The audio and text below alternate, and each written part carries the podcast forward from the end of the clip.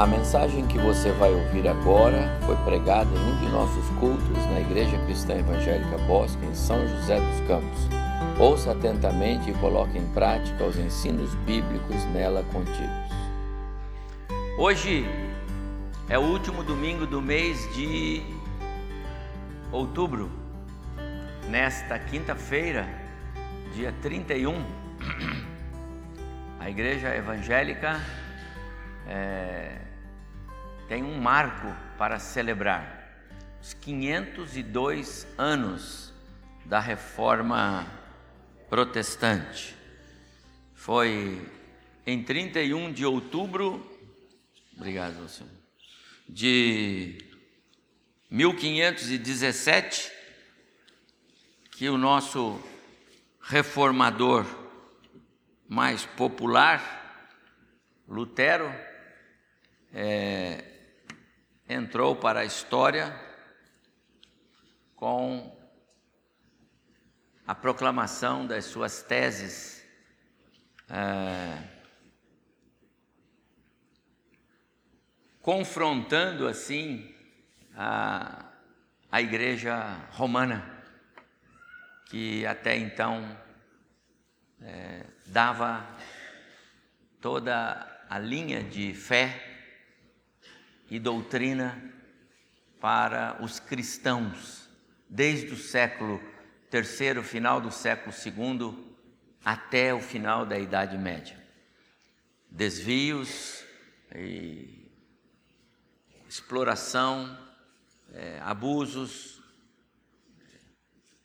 e os reformadores entraram na história para recolocar a igreja no caminho da cruz de Cristo. 31 de outubro 1517 foi quando então a, a reforma protestante foi oficialmente deflagrada e assim é, torna-se um marco na história. Torna-se um marco na história. Então hoje é o último domingo do mês de outubro, né? Na quinta-feira nós não estaremos aqui. No próximo domingo já será novembro, nós entramos em mês missionário nesta igreja. Então eu queria é, usar este domingo, agora pela manhã e à noite, para pensarmos na igreja viva e saudável.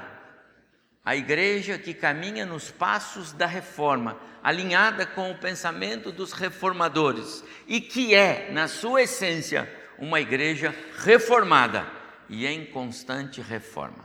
Nós somos essa igreja, queremos ser. É por isso que nós estamos tendo aulas especiais todos os domingos, para nós nos alinharmos com aquilo que a Bíblia fala a respeito da vida do ser cristão, não aquilo que os projetos de igrejas, não é? Há muitos projetos, há muita. É, é, há muito é, trabalho para ser feito, há muita coisa que a gente pode pensar, há muitos programas, há, mas o que a Bíblia diz? Qual é o pensamento bíblico sobre o ser igreja e ser aprovado e agradável diante do Senhor, o dono da igreja? Então nós temos que olhar para a Bíblia. Os reformadores entraram na história porque eles olharam para a Bíblia.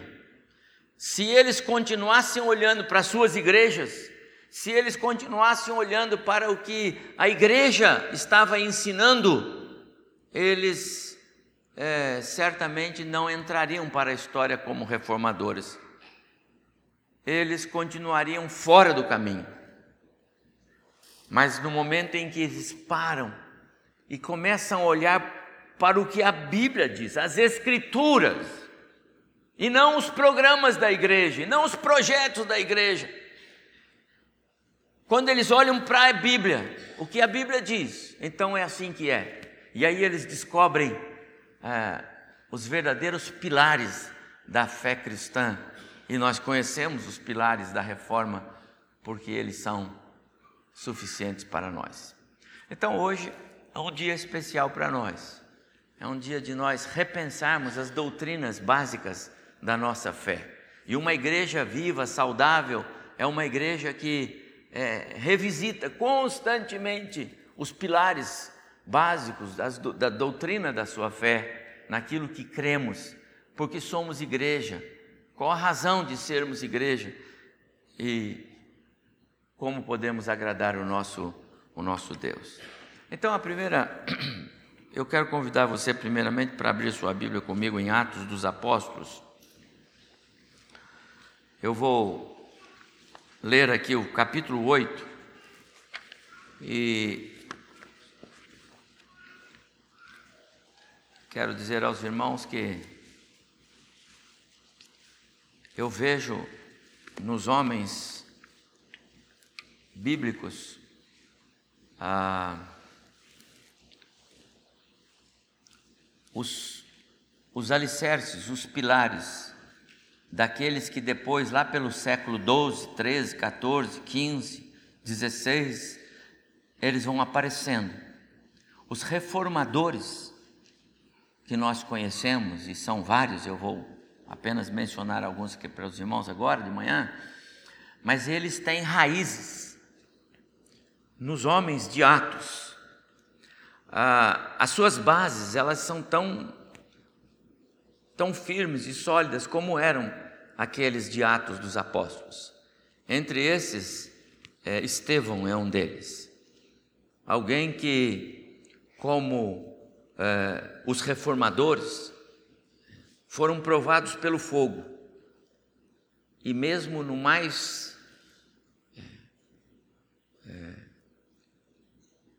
forte calor do fogo, eles não sucumbiram, eles perseveraram. Eu vejo assim, os homens de Atos dos Apóstolos, os homens da reforma, são modelos para uma igreja viva e saudável, uma igreja que leva a sério a palavra de Deus, uma igreja que não cumpre compromissos com os projetos e os programas apenas, mas uma igreja que tem responsabilidade com Deus e com a sua palavra. O que me traz aqui é Deus e sua palavra, não o compromisso eclesiástico. O que me traz aqui é o desejo de, de ser alimentado. O pastor Abimael orou, você deve ter percebido a oração dele, eu nem combinei com ele porque pedi para que ele orasse. Ele disse: Senhor, nós viemos aqui com a nossa alma desejosa de receber alimento. Foi assim? Hoje é domingo. Deixa eu ir lá, desejoso de receber alimento.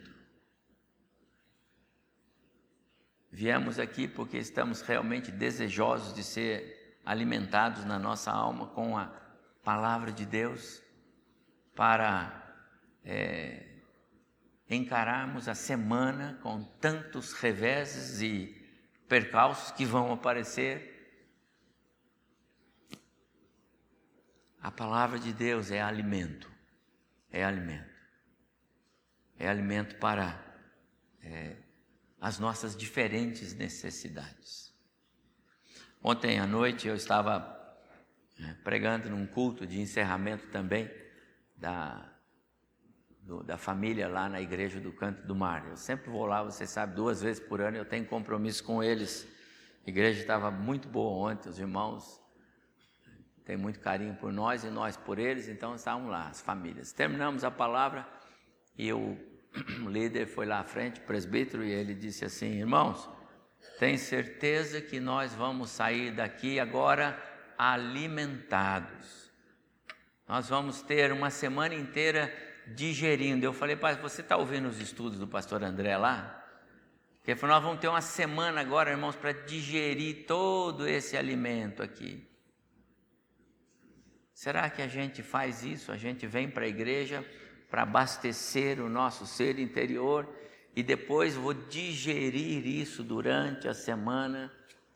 Você tem recebido é, postagens do, do, dos nossos irmãos sobre os sermões pregados? Você pensa, reflete, compartilha, trabalha isso, passa para frente de maneira a estimular outros? Essa é a ideia.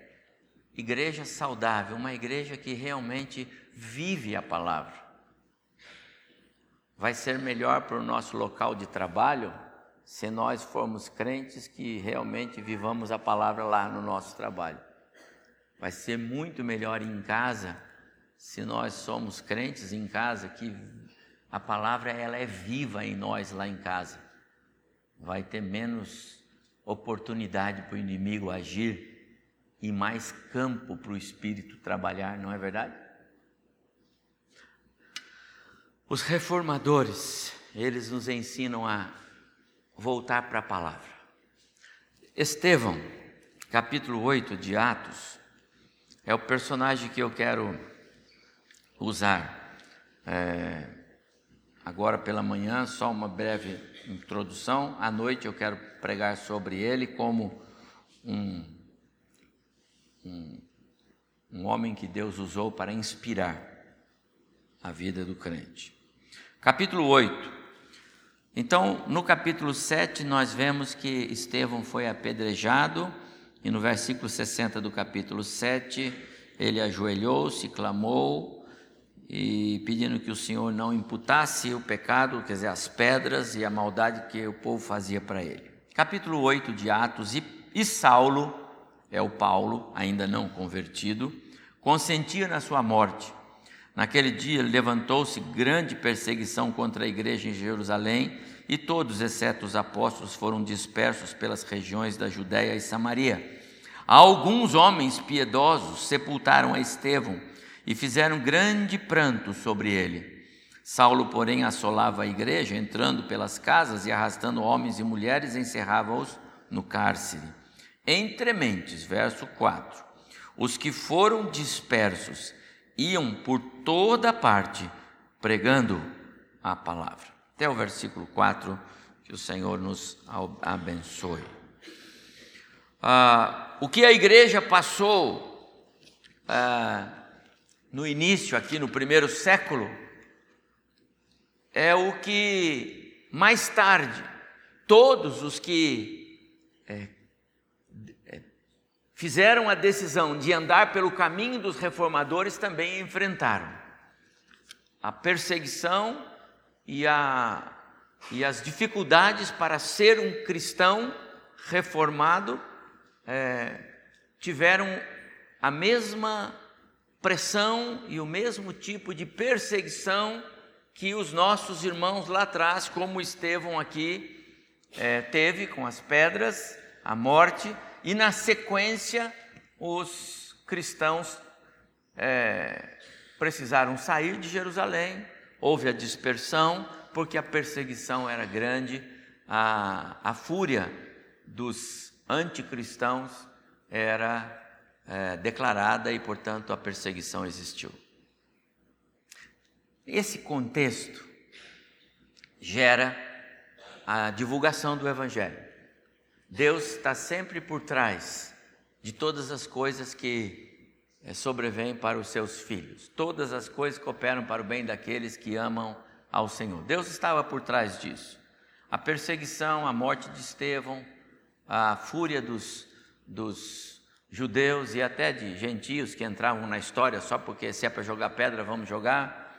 A fúria daqueles homens todos, tudo isso Deus é, tira proveito para fazer com que é, o Evangelho agora vá alcançar o mundo.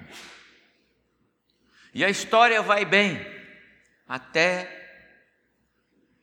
meados do segundo século, quando então o caminho do cristianismo vai sofrer os seus primeiros é, é, reveses. A maior e mais é, grave derrota que o cristianismo sofreu foi quando ele tornou-se a religião oficial. Século III, final do século II, século III, vendo as autoridades que é, os fiéis eram fiéis, mais fiéis para com a fé cristã do que com o Estado, tornam-se eles agora os líderes religiosos com a instituição de papas, etc. E por causa disso, eles vão ter agora a fidelidade dos fiéis. O cristianismo torna-se a religião oficial e cai nas mãos de homens inescrupulosos, homens avarentos, homens corruptos, homens maus. E aí o cristianismo vai viver um período tremendo de sombras, de desvio, e todos os irmãos conhecem esta, esta, este slide.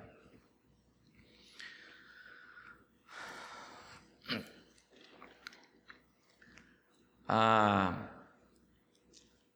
vamos viver um período de desvio da fé bíblica até quando Lutero deflagra a, a reforma em 1517, aquela linha verde.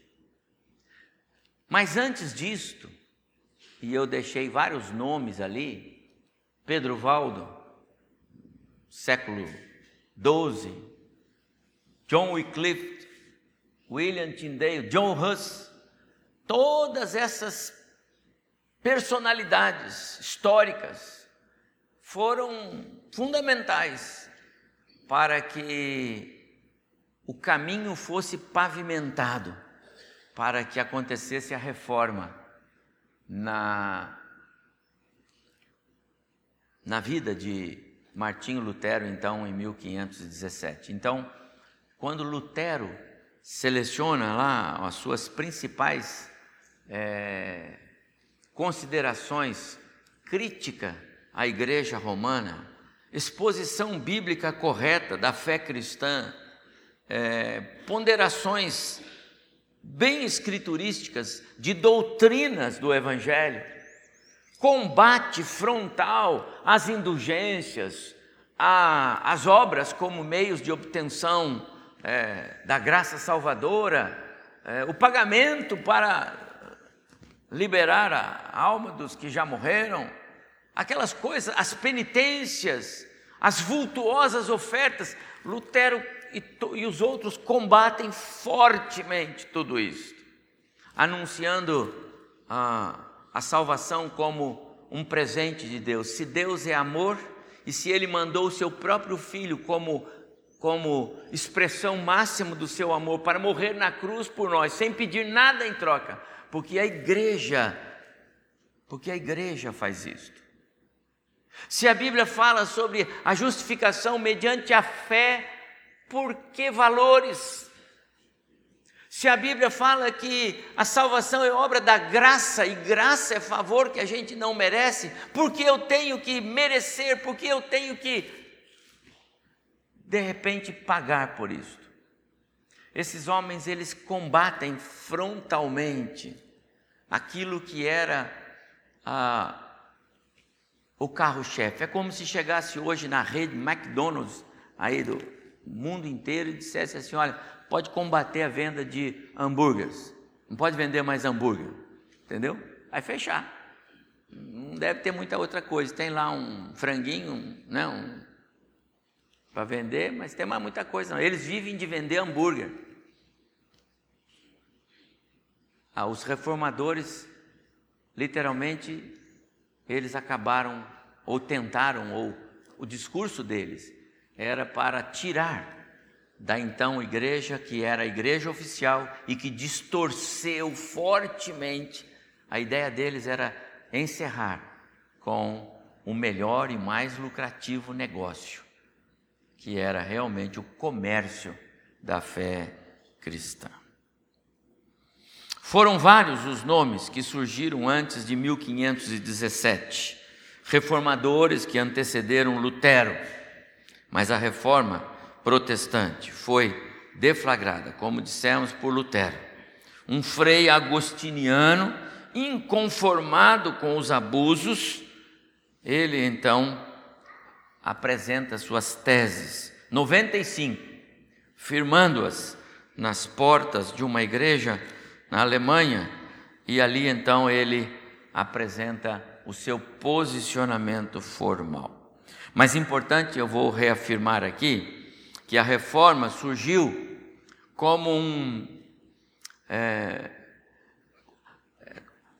como um projeto para reformar a igreja.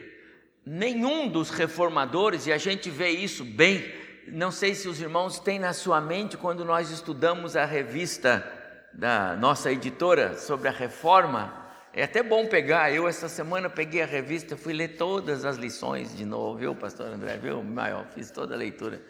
Bom ler, né? Então, estava vendo lá a lição que eu mesmo escrevi, acho que sobre John Huss. Como eu gostei quando eu escrevi aquela lição. Não era propósito de Huss é, apresentar um outro segmento religioso dentro da igreja romana, de jeito nenhum. Ele queria corrigir, ele pediu audiência com o clero para ele corrigir. Escuta, está errado. Não era a ideia dele que ele fosse expulso, que ele fosse perseguido, que ele fosse sacrificado. Não. O desejo deles era a correção dos caminhos errados da igreja eram desvios doutrinários. A reforma protestante teve causas relacionadas a aspectos políticos, econômicos, teológicos, assuntos que eram é, é, anunciados, pregados, mas que estavam em desacordo com as Escrituras Sagradas. Ah, eu tinha um, um camarada aqui, não, não tenho. Eu não tenho. Mas eu queria ter, ter lembrado de colocar alguma coisa sobre Pedro Valdo, porque quando a gente fala de reforma, a gente vai logo para 1517. Hoje nós celebramos 502 anos da reforma, porque 31 de outubro de 1517, então outubro de, mil, de 2019, 502. Mas na verdade, antes um pouco, no século 12, na França surgiu um homem, nem, nem era é, é, bispo, nada, ele não tinha formação teológica, mas ele leu a Bíblia. E quando ele leu, ele falou: tem algo errado aqui no ensino que eu, eu tenho aprendido. E aí ele tinha recursos, ele era um, um empresário, ele manda traduzir a Bíblia e fazer cópias. E ali começa o movimento da reforma tímido, mas já com vigor, porque tudo que o Senhor põe a mão tem força. No século XIV, já está aí, vai aparecer então é, Wycliffe, que é outro pré-reformador e que também tem ah, um peso enorme na história é, da reforma. Não é? Inglês, padre, apresentou uma série de críticas às doutrinas da igreja romana. As suas críticas, elas iriam inspirar Lutero. Muito do que Lutero escreveu nas suas 95 teses, é, ele extraiu da, dos escritos de é, Wycliffe. Depois, aparece na República Tcheca é, Hus. É, esse foi fantástico, eu gosto de lembrar da história dele. Você estudou conosco que vai se lembrar que Joe Hus é, terminou numa fogueira. Deram várias vezes oportunidade para ele. Nega o que você vem ensinando e, e você não vai para a fogueira. E ele disse: Eu não posso. Eu não posso. Não tem como eu negar aquilo que a minha convicção, porque o Espírito de Deus me, me ensinou assim. John Huss, uma figura forte, também inspiração para Lutero, posicionou-se contra os, os dogmas papais. O grande problema da igreja romana até hoje, até hoje, é que a palavra do Papa ela é ela é maior do que a Bíblia. A palavra do Papa ela é, é prioritariamente preponderante a Bíblia. Ela é a palavra que dita a norma de conduta e fé dos fiéis da Igreja Romana. Recente, algum tempo atrás, você deve ter visto um vídeo de um, um dos líderes da, do clero romano falando sobre isso, e ele disse assim: é evidente que a igreja tem palavra maior do que a Bíblia, porque a igreja ela veio primeiro, depois veio a Bíblia. A igreja, ela antecede a Bíblia, então a igreja tem a palavra final. E dizia isso para justificar os dogmas que muitos deles afrontam a Escritura e você sabe disso. Há um princípio na igreja romana que é a palavra ex cátedra. Quando o Papa fala alguma coisa, sentado na sua cadeira papal, tem força de Bíblia. Pode colocar. John Huss combate fortemente a palavra do Papa. Ele disse: de jeito nenhum, palavra de homem pode ser maior do que a palavra de Deus. Huss afirmava que os fiéis deveriam poder ler e interpretar a Bíblia sob a direção do Espírito Santo, sem a influência distorcida da igreja daqueles dias. John Huss termina seus dias numa fogueira.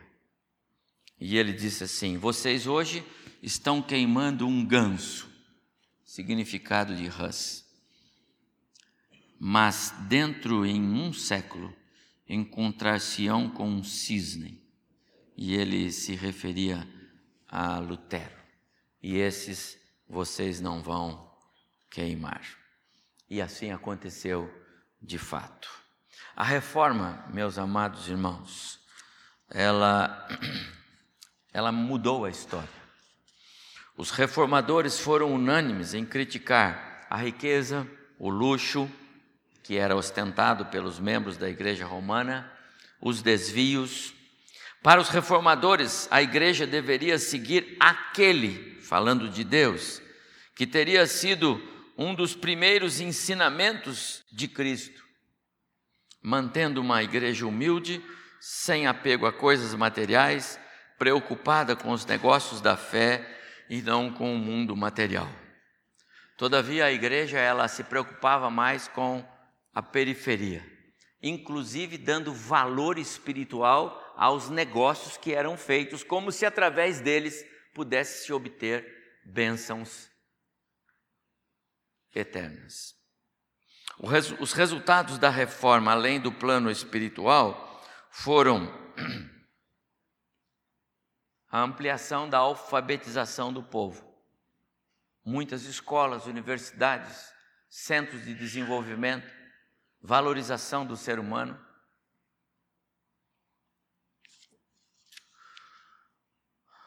Em 31 de outubro, então, de 1517, Lutero afixou nas portas de uma igreja em Wittenberg, na Alemanha, as suas 95 teses. E aí nós temos o início formal da reforma, que é o que celebramos hoje.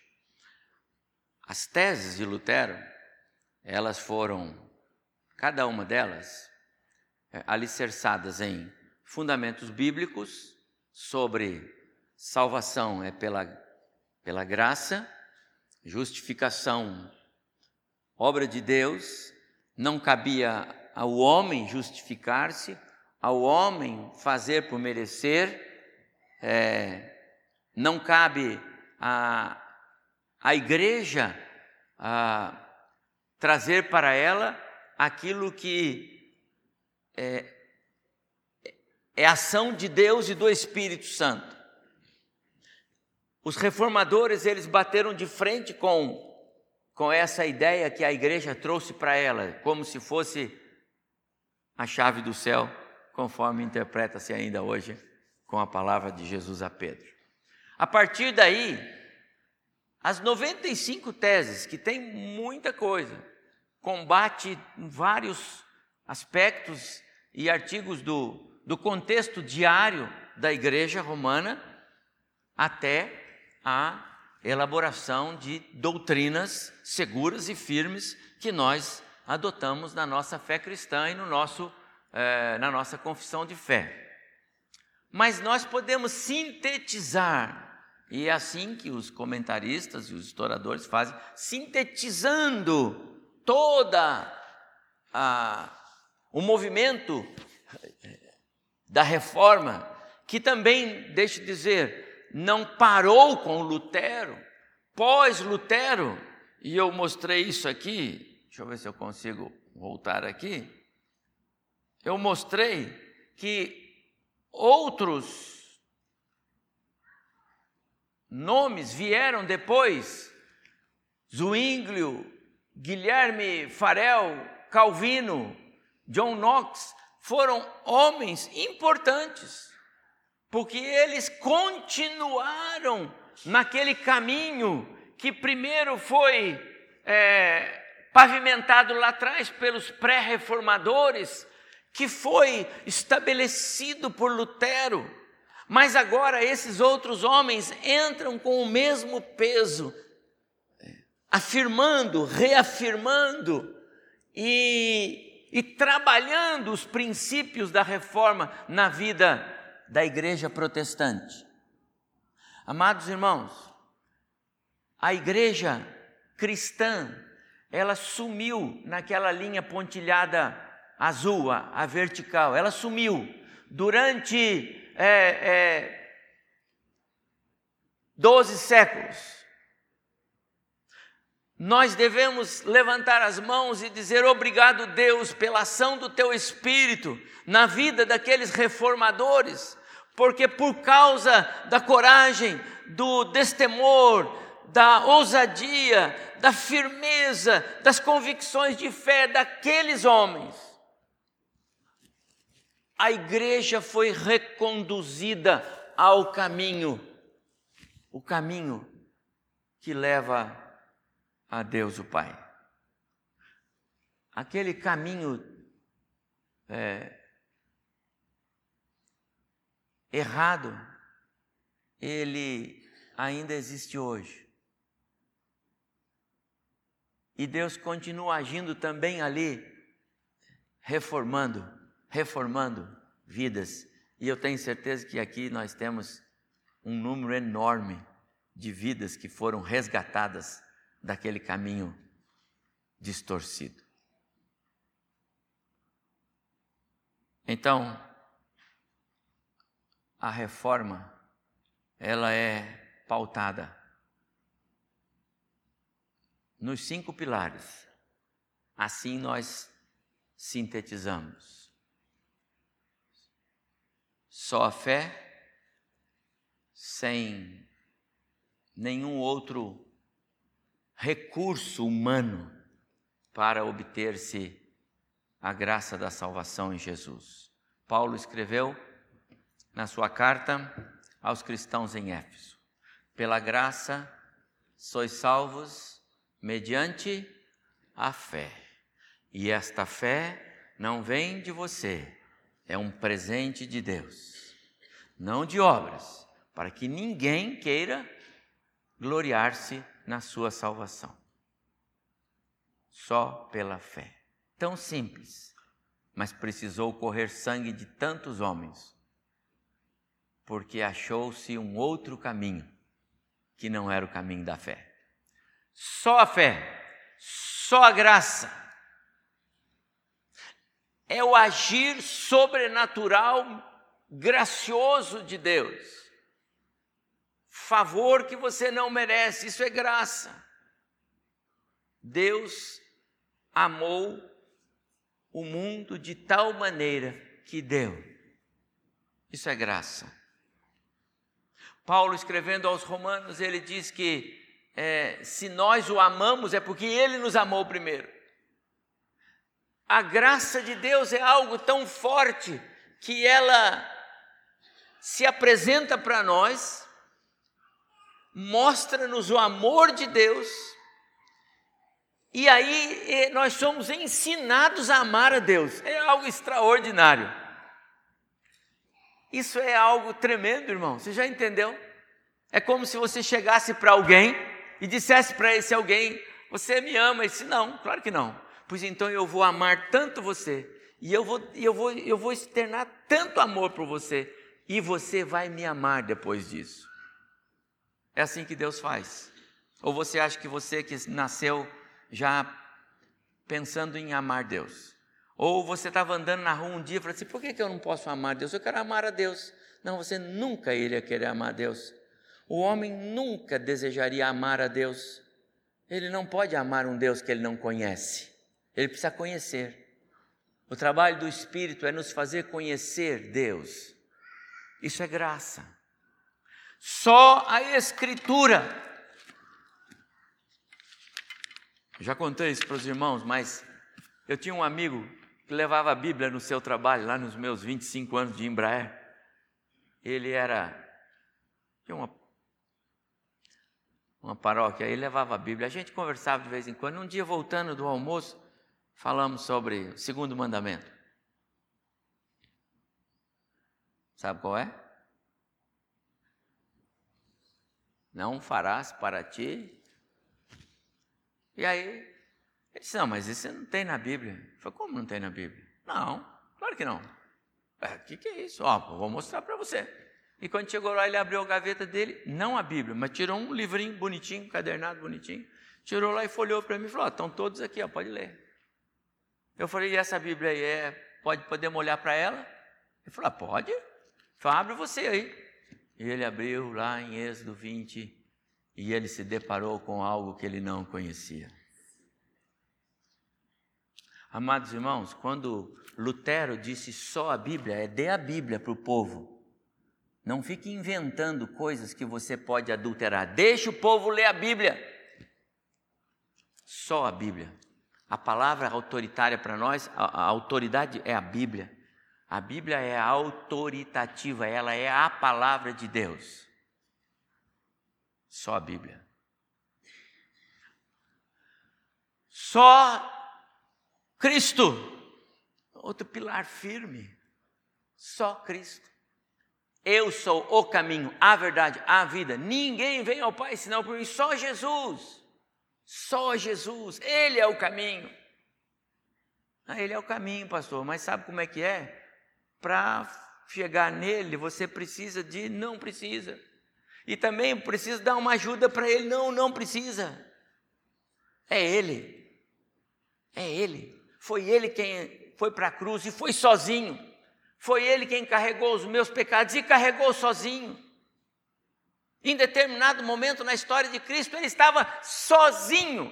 Quando Ele entra para oferecer sacrifício por nós, Ele é o próprio sacrifício, é o próprio sumo sacerdote, é o próprio ofertante, é a própria oferta, sozinho.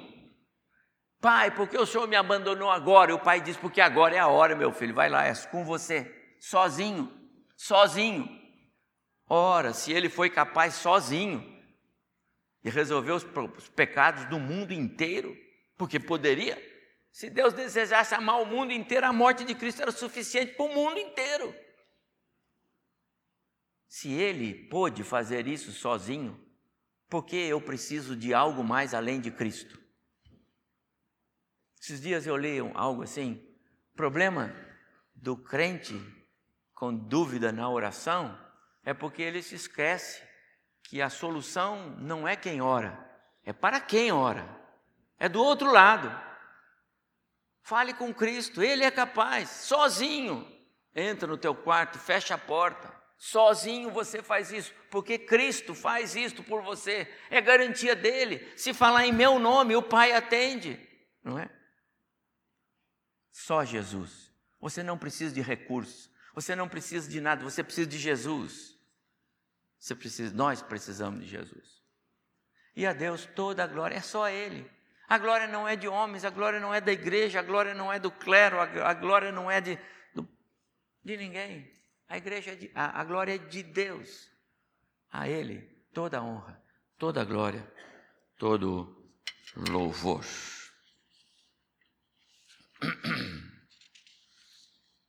Lutero é, marcou o seu papel na história. publicou mais de 400 obras, até hinos. Neste mês de outubro, fazemos bem como igreja evangélica em registrar a nossa gratidão a Deus por esses homens, pela história deles, pela luta vigorosa, porque eles trabalharam para realinhar a igreja nos caminhos do Senhor. Só a fé, só a Escritura, só Cristo, só a Deus toda a glória, só a graça. Amados irmãos, como é gostoso cantar hinos que nos façam lembrar que Deus é um Deus de graça. Ele é que levantou esses homens ele é que fez acontecer a história da reforma. Ele é que é o Deus da reforma. Ele usou homens.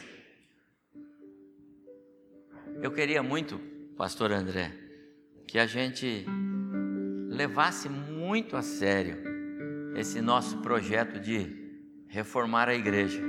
É o que nós estamos fazendo. Sabe, irmão, nós precisamos reformar a igreja. Pastor, mas está tão bom, olha aí, o povo está aí. Várias igrejas estão cheias, até aquelas que estão na contramão de Deus, sabia? Se você for agora em vários lugares por aí, está cheio de gente. A pergunta é: Deus está sendo glorificado? Uma igreja reformada é uma igreja da palavra. Você trouxe a sua palavra hoje? Você trouxe Bíblia? Você veio para adorar o Senhor e trouxe Bíblia? Você leu a Bíblia ao longo da semana, meu amado irmão? O que você diria para os seus filhos? Você se alimentou, filho, essa semana? Filho, eu não vi você comer. Você comeu? Você ficou comendo só jujuba nesse saquinho aí? Você comeu ovo, arroz, carne? Você comeu ou não? Ou você não fala isso para os seus filhos? Nunca falou? Você nunca se preocupou com o que os seus filhos comem durante a semana? Hein? Não? Eu sou pastor desta igreja. Eu, pastor André, pastor Abimael, pastor José, são pastores. Sabe qual é a nossa preocupação? Como é que está se alimentando, presbítero Daniel, durante a semana? Está comendo jujuba? Você trouxe o que hoje? Você trouxe o alimento para a gente comer junto aqui? Entendeu, irmãos? Eu desejava muito quando eu parti, né? Um dia eu vou, né? Assim, ah, eu lembro do pastor porque pelo menos ele brigava com a gente para a gente se alimentar. Porque senão, irmãos, os nossos compromissos dominicais são só agenda. Não fazem diferença. E aí o inimigo campeia a sua vida, campeia a sua família, destrói o seu lar. Vai fazer isso. Você sabe que vai. Quem não se alimenta fica fraco, a bactéria vem, pá, derruba. Eu não tenho anseio de uma igreja povoada. Eu tenho anseio de uma igreja crente. Eu tenho anseio de ver irmãos aqui interessados na palavra. Irmãos que querem primeiro ouvir para depois falar. Se hoje eu vou dar aula, eu preciso ouvir o sermão da manhã. Se eu não ouvir o sermão da manhã, como é que eu vou dar aula? Está entendendo isso? Se eu tenho uma reunião ministerial, deixa eu me alimentar, porque se eu não me alimentar, como é que eu vou dirigir a minha reunião? Esse é o foco do nosso trabalho. Pessoas crentes, envolvidas com a palavra e com o Deus da palavra, servem a igreja do Deus da palavra. E aí a igreja vai crescer. Não vai ser uma igreja de atividades, não vai ser uma igreja de programas, vai ser uma igreja da palavra. O que foi que fez com que os reformadores tivessem êxito? Porque eles inventaram programas novos? Não, porque eles reinventaram a Bíblia na vida dos crentes. E está aí, o protestantismo hoje pulula. Por quê? Porque Deus abençoou o trabalho deles. Irmão, seja você um reformador aqui dentro. Você tem que ser. Seja você um, um John Huss, nós vamos pôr fogo em você em algum lugar aí, entendeu? Seja você um Lutero, pregue na porta da igreja suas teses. Diga lá o que, que está errado e nós vamos recorrigir. Eu, eu digo sempre, amados irmãos, estou aqui o ano que vem 25 anos, mas se a irmã Maria Luísa, que é ovelha do coração, se ela chegar e disser para mim, pastor, o senhor falou isso aqui, ó, mas na Bíblia está dizendo diferente. Eu tenho que vir aqui dizer, irmãos, eu preciso corrigir uma palavra aqui, porque a irmã me mostrou que na Bíblia não é o que eu disse aqui. Porque a Bíblia tem que ser a autoridade sobre todos nós. Ela é na sua vida. Só a graça de Deus faz isso. Só a graça de Deus faz isso. O Senhor nos abençoe.